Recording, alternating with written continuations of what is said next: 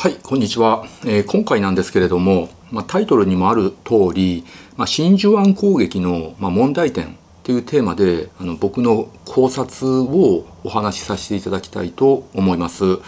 ま、というのはやっぱり日本、まあ、先の大戦でもうたくさんの犠牲者が生まれてしまったわけなんですよね。でやっぱり戦争ってね良くないです。で戦争を行った後もまあ間違いもあるだろうし、まあ、問題点もあるだろうと、まあ、それを一つ一つ、まあ、学んで、まあ、反省して、まあ、それを、まあ、未来につなげる、まあ、今後に生かすっていうことが、まあ、僕たちの使命だと思うので、まあ、この今回このテーマでお話しさせていただこうと思うんですけれどやっぱりこういうテーマになるとですね人によって意見は全然違うし、まあ、いろんな資料、まあ、論文を読んでも、まあ、違う意見が書かれていたりとかするわけです。なので僕がこういう話をするとですね、やっぱりコメント欄でいろんな意見があると思います。なので僕と違う意見の方は遠慮なく書き込んでいただきたいと思います。あの真摯にね読ませていただきたいと思いますので、ただその僕の話した内容をですね、その一方的に批判するだけっていう人がですね、一定数いるんですよ。ほんのわずかなんですけど、まあ、例えば間違いだらけですでだけで終わったりとか、全然分かってないですねとか。もっと勉強してくださいとか、まあ、少ない文章だけのその批判だけの文章ってあるんですけど、まあ、できればそういうのはやめてほしくてももし何が間違ってるのか、えー何が分かってないのかっていうことをですねあの指摘していただいて、まあ、それをですね具体的にあのコメントで書いていただけるとありがたいのでなんか一言だけしてあの批判するのはねできればやめていただきたいと思います。じゃあ早速本題に入ろうと思うんですけど、まあ、真珠湾攻撃まあ、これはその日米開戦のそのきっかけになった出来事なんですけれど、まあ、よく言われてるのはですねその真珠湾攻撃、ま、大成功っていう言葉もあればあれは失敗だったっていう意見もあるわけであって、まあ、失敗だったっていう人の中にはですねやっぱり交渉とか石油タンクがほとんど無傷のまま残っていたとこれを徹底的に破壊すべきだったのではないかって、まあ、この意見あのよく言われてるわけですね。まあこの石油タンク交渉を破壊すればですねそのアメリカの太平洋艦隊がその燃料を補給するとかあるいはその艦艇の修理ということがですね、まあ、できなくなってしまうわけですね。そうするともう完全にその真珠湾のですね基地があの機能しなくなると。となるとやっぱ太平洋艦隊の本拠地をアメリカ本土のま西海岸の方に移さざるを得ないという状況になる、まあ、その可能性が高いわけですね。で真珠湾の方にですね、まあ、石油タンクあタンカーで石油を運ぶっていうことにもなると。でその場合その日本が潜水艦でシーレーンをねあの破壊するとか、まあ、それも脅威になるんじゃないかなんでそこまでやらなかったんだっていう意見があるわけですよね。うんまあ、この徹底的に石油タンクや交渉を破壊するのをまず第二次攻撃の時点で行うべきだったんじゃないかっていう意見あのあるわけなんですけれど、まあ、これなんで石油タンク交渉を破壊しなかったかっていうと、まあ、やっぱり日本人、まあ、当時の軍人の中でもなんか武士の魂みたいなものがあって、まあ、やっぱり日本の過去の歴史を学んでもですね、まあ、戦戦国時代にしても源平の合戦にしてもですねやっぱり戦う者としてはその敵の大将の首を取るっていうことがやっぱりこれが手柄であり、まあ、光明が上がる、まあ、位が上がると、まあ、そういうものがですね伝統的にずっとあって、まあ、当時のそのあの日本の軍人の頭の中にもそういうものがあったわけですよね。なので、まあ、その敵の大将の首を取るっていうのがやっぱり敵の国の、まあ、戦艦や空母を破壊する、まあ、大型の巡洋船巡洋艦を破壊するっていうことにその合わせてしまってですね、まあ、それが手柄になると。なので軍艦を破壊するのがその昇進のきっかけになるっていう、まあ、そういうシステムになっていたわけですよね。なので交渉とか石油タンクを破壊するっていうのがですねやっぱり現場のその航空機を操縦している方の頭の中には、まあ、あんまりなかったっていうのがあるんです、まあ、命令されればやるわけなんですけれどあのやっぱり積極的に破壊するのは軍艦ということになってしまってたわけですね。で、まあ、これで良かったのか良くないのかっていうのもこういろんな意見があって、まあ、結局その真珠湾攻撃その山本五十六連合艦隊、えー司令長官の頭の中ではまず日米開戦してその短期決戦を想定していたわけですよね。なので、まあ、一時的にその真珠湾の太平洋艦隊を機能不全に陥ることができれば、まあ、目的を達成できるのではないかっていうのがですねやっぱり真珠湾攻撃の目的みたいなのもあったわけなんですよね。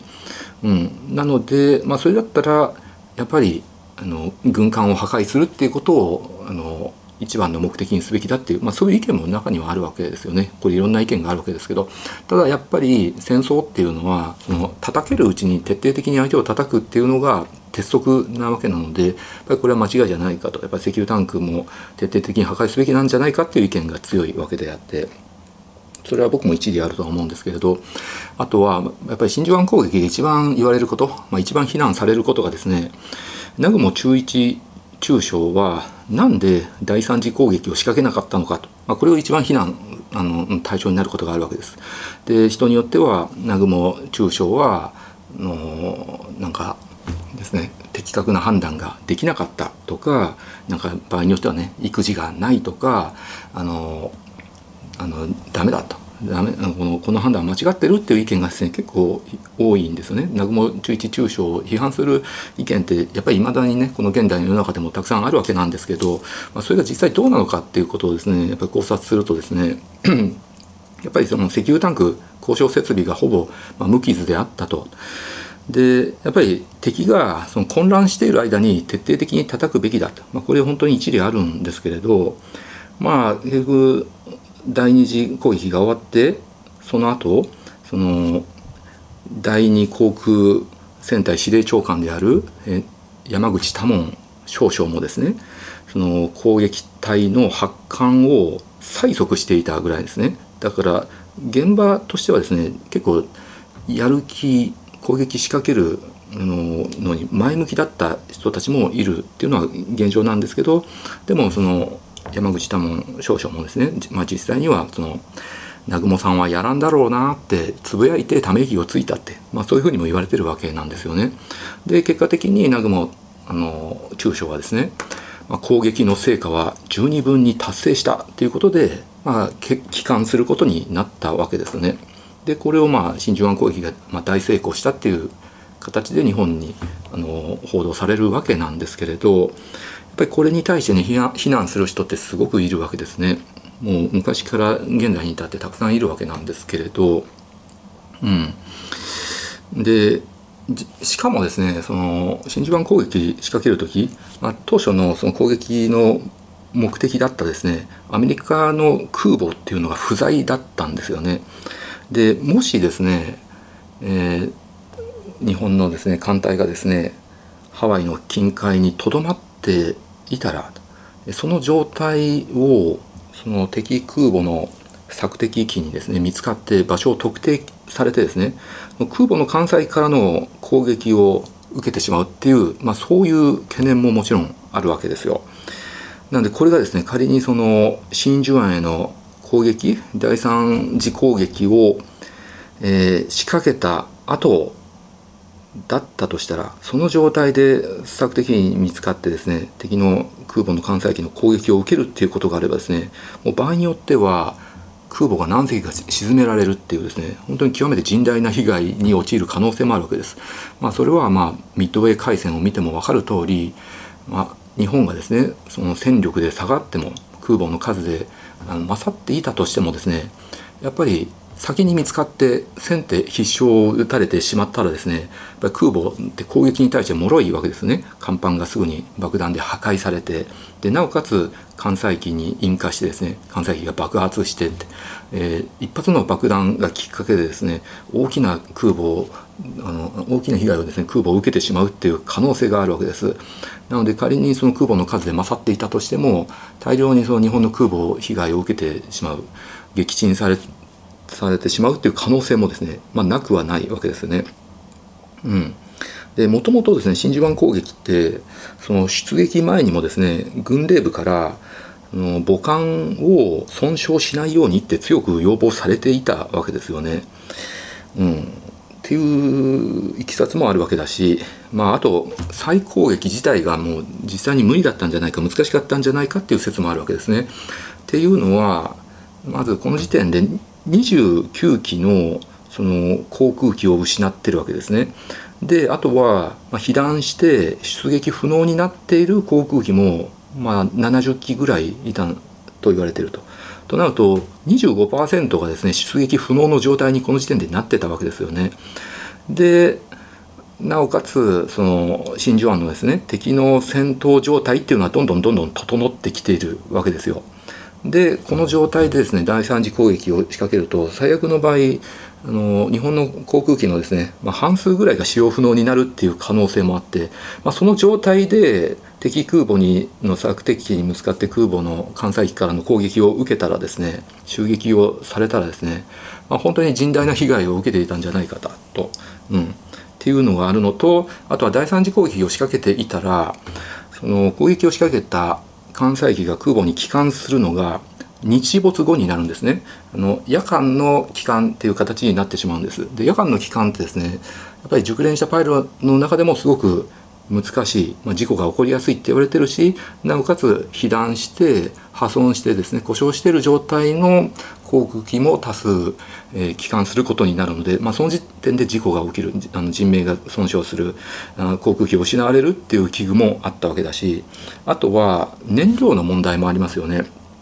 でも真珠湾攻撃の際にそのタンカーがですね7隻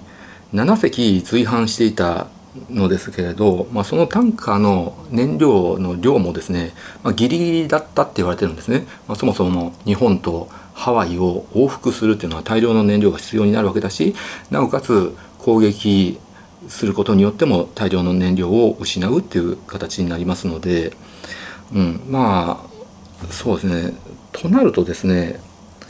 あの最悪その第三次攻撃を仕掛けて燃料も失ってなおかつ攻撃も受けて日本にもう帰ることができないっていう状況になるっていうこともあるわけです。なのでそういう全てのことをですね勘案するとやっぱり第三次攻撃仕掛けるのってもう極めて大きな博打もう大博打だったと思うんですよ。なのでまあ仮に大成功していればよくやったで済むわけですけれどもし第三次攻撃をして大失敗してで空母も失うっていうことになったりあるいは日本に帰還できない多くの戦闘員をですね失うっていうことになってしまったらやっぱりその後のそれを検証した人間においてはですね人間たちには